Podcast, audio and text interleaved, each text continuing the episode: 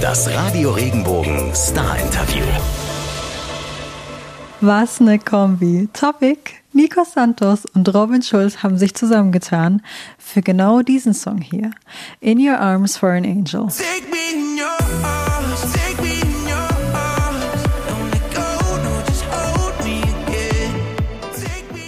Ihr habt's vielleicht schon gehört, das zentrale Thema im Song ist das Sample von For an Angel, ein richtiger Dance-Klassiker aus den 90ern von Paul van Dyk. Hey, ich bin Marlene Vogel und ich habe mit Topic drüber gesprochen, wie es überhaupt dazu kam, wo er bisher die verrückteste Live-Show erlebt hat und welchen Traum er sich dieses Jahr noch erfüllen kann. Morgen, bist du schon fit? Guten Morgen, äh, halbwegs, ja. Ist ja nicht mehr ganz so früh, aber bist du ein Morgenmensch oder eher Nachteule? Nee, äh, überhaupt nicht. Voll der Nachtmensch. Und äh, was machst du dann, wenn du weißt, okay, shit, jetzt sind jetzt doch ein paar Interviews? Wie startest du dann in den Tag? Dann äh, stelle ich mir 17 Wecker, dass ich auch nicht verschlafe und äh, quäle mich aus dem Bett. Ich freue mich, dass du dich für mich aus dem Bett gequält hast. Und ich muss ja sagen, du kommst mal wieder mit einem Hit um die Ecke. Ihr habt Foreign Angel von Paul van Dyk neu interpretiert. Wie kam es überhaupt dazu? Also, dass das Paul van Dyk äh, Dyke-Sample benutzt worden ist oder äh, ja, ich hatte- mit A7S zusammen wieder einen, Song geschrieben und hatte dann irgendwann, also es war In Your Arms dann, und hatte irgendwann nach ein paar Tagen die Idee gehabt, da die Melodie von Paul irgendwie reinzupacken mal. Und äh, es hat dann irgendwie direkt gut, ge gut gepasst und Label und Management alle fanden es dann geil. Und dann haben wir Nico Santos halt kontaktiert und er hat dann auch Bock gehabt auf den Song. Und dann haben wir Paul gefragt, ob wir das überhaupt benutzen dürfen. Und er hat das dann äh, ja, be- bestätigt, aber dabei ist dann halt auch rausgekommen, dass Robin Schulz parallel dazu auch an einer Version gearbeitet hat. Und so kam es dann dazu, dass wir alle gesagt haben, okay, dann lass uns doch einfach zu viert den Track machen. Wie schlimm wäre es gewesen, wenn er jetzt gesagt hätte, nee, lass mal bitte die Finger davon, von dem Sample? Äh, Es wäre natürlich schade gewesen. Ne? Ja, Weiß ich nicht, was wir dann gemacht hätten. kein Plan B. Aber Plan A hat ja funktioniert. Genau. Hast du eine besondere Beziehung zur Originalversion? Ja, also das ist ja natürlich einfach die, die 90er Dance-Tracks sind irgendwie, ich meine, als das Lied rauskam, war ich zwei Jahre alt. Hm. Ähm, das sind halt so Songs, die man irgendwie sein Leben lang kennt. Und klar, die haben halt natürlich auch viel, viel geprägt, dass, damit, dass die Dance-Szene heute da ist, wo sie ist. Und äh, es bedeutet einen natürlich schon viel dann. Hast du, hast du dann auch einen gewissen Respekt oder eine Ehrfurcht irgendwie gespürt, wenn du weißt, ihr wagt euch jetzt da dran, das mit einzubauen? Äh, ehrlich gesagt hatte ich das auch bei 9pm nicht wirklich gehabt, weil man irgendwie den Kopf ausmacht und einfach äh, Musik macht halt und einfach das macht, was einem gefällt. Und wenn ich jetzt irgendwie daran denken würde, was es eigentlich ist, äh, ich glaube, dann würde man auch zu verkopft sein am Ende. Ja, kann ich mir gut vorstellen. Das ist wahrscheinlich wirklich. Aber das muss man auch erstmal können, dann den Kopf ausmachen, ne? Und äh, der Kreativität freien Lauf lassen. Äh, du hast schon gesagt, Nico Santos kam dann dazu und äh, deine Zusammenarbeit mit Nico geht ja schon eine Weile zurück, wenn ich da gerade mal an Home denke. Was schätzt du an der Zusammenarbeit mit Nico im Speziellen? Boah, es ist immer sehr, sehr freundschaftlich, sehr locker und äh, es fühlt sich halt nie nach, wie soll man sagen, nach Arbeit irgendwie an. Also es ist immer, immer noch das, das Gleiche. Man trifft sich einfach im, im Studio, macht das, worauf man Bock hat und ja, sehr, es macht einfach sehr viel Bock. Sehr gut. Mir ist eine Zeile aufgefallen in den Lyrics. Ähm, da singt Nico, I'm living in the moment with you is where my home is. Und ich dachte, so als DJ ist man ja super viel unterwegs. Was löst für dich so dieses Gefühl von zu Hause sein aus? Ähm, boah, ehrlich gesagt, nicht so viel. ähm, ich bin gerne unterwegs und bin auch äh, sehr gerne immer an verschiedenen Orten. Und deswegen habe ich jetzt nie so irgendwie so das Bedürfnis, irgendwie so, oh, ich muss jetzt wieder zu Hause sein und zu Hause ist es ganz, ganz toll irgendwie. ich mag, äh, mag das sehr unterwegs zu sein. Aber vielleicht ändert sich das auch irgendwann. Vielleicht liegt es auch gerade an Corona und Lockdown und äh, alles Mögliche, dass man eher äh, das umgekehrte Gefühl halt hat.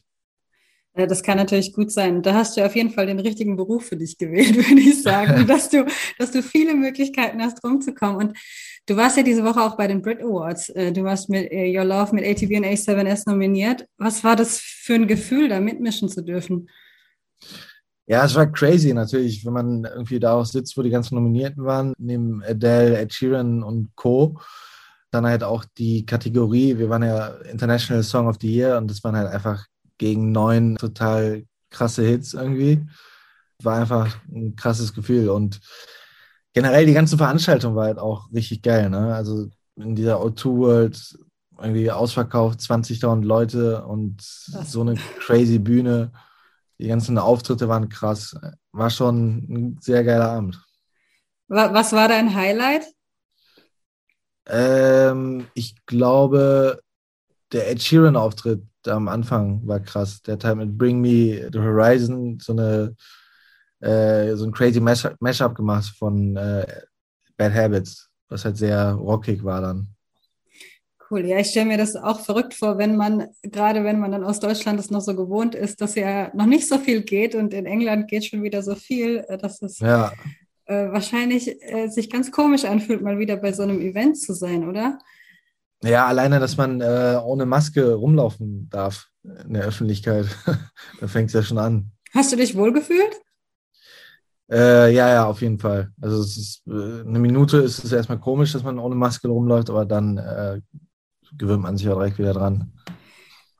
Du hast gerade schon gesagt, zu Hause das Gefühl, das, das ähm, reizt dich gerade gar nicht so sehr und du bist ja auch international total erfolgreich. Konntest du das jetzt in den letzten zwei Jahren auch für dich ausnutzen und in anderen Ländern vielleicht aktiver sein, während das hier halt nicht so möglich war? Ja, absolut. Also es ging dann schon äh, letztes Jahr ein bisschen was im Ausland. Ich äh, konnte auf dem Exit Festival spielen in Serbien. Das war ja so das erste europäische große Festival nach Corona wieder.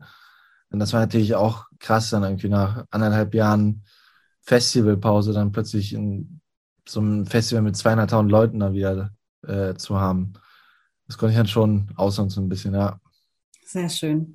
Da hast du auf jeden Fall wahrscheinlich mehr erlebt als die meisten anderen in, in der letzten Zeit. Was, was war bisher so deine verrückteste Erfahrung bei, bei Auftritten?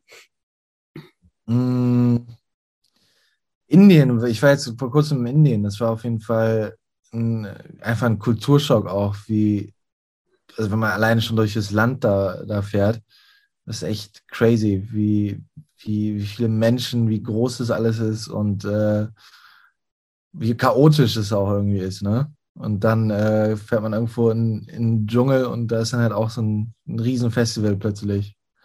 Es war schon eine andere Erfahrung mal. Ist das Publikum dann auch anders drauf? Ja, die sind auf jeden Fall, ähm, also komplett, keine Ahnung, wo die ihre Energie hernehmen, aber die haben richtig Power gemacht und Party. Sind vielleicht nicht so übersättigt wie, wie manch andere, ne?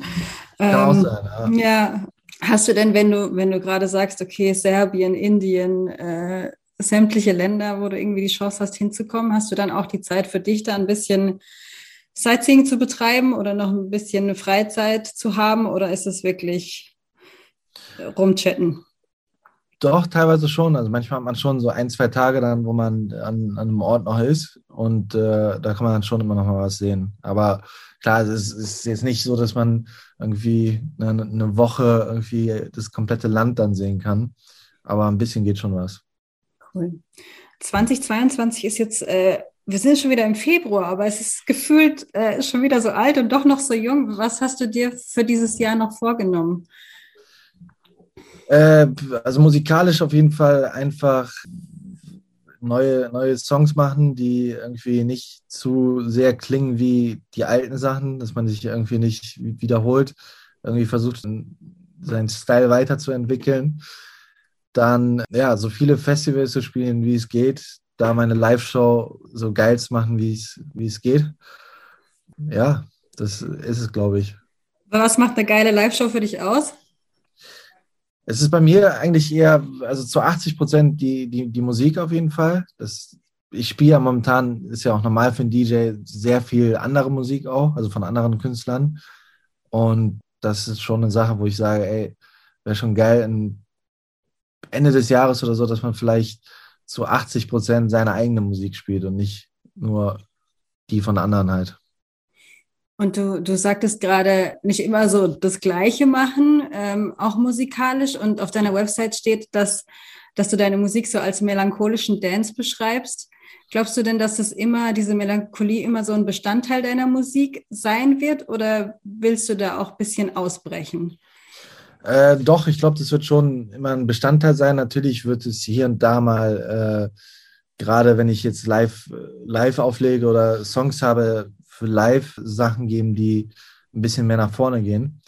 Aber diese Melancholie, die kann man ja schon immer gut durchziehen, ohne dass es immer gleich klingt. Also man kann das ja sehr gut weiterentwickeln. Und das macht ja dann vielleicht auch deinen Sound so ein bisschen aus, ne? Das Genau, äh, ja. ist ja auch immer so, eine, so ein Wiedererkennungswert, äh, den, den du dadurch sicher schaffen kannst. Ja, absolut. Bist du denn jetzt dann auch dran, aktiv an einem Album zu arbeiten oder arbeitest du dich Track für Track nach vorne?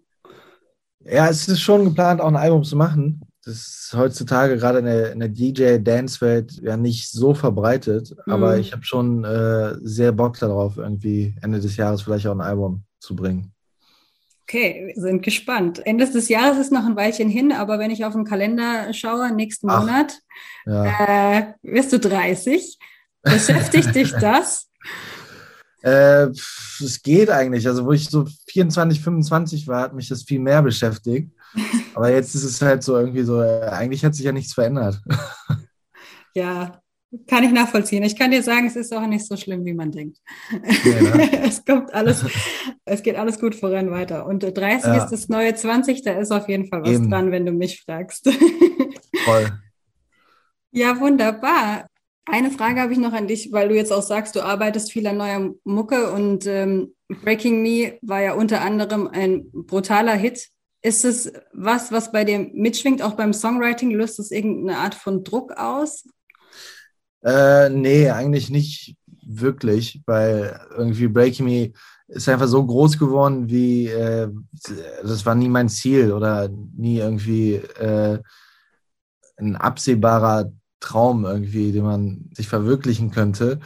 Deswegen äh, bin ich halt happy einfach, dass es passiert ist und ich glaube, kein Musiker, bis auf vielleicht Ed Sheeran, Adele und Dua Lipa oder so, können wirklich planen, dass man halt mit einem Lied solche Streams erreicht, kontinuierlich. Deswegen ist cool, sehr geil, dass es passiert ist. Bin sehr happy und dankbar dafür. Und ja, wenn es nochmal passiert, umso besser. Und wenn nicht, dann äh, halt nicht.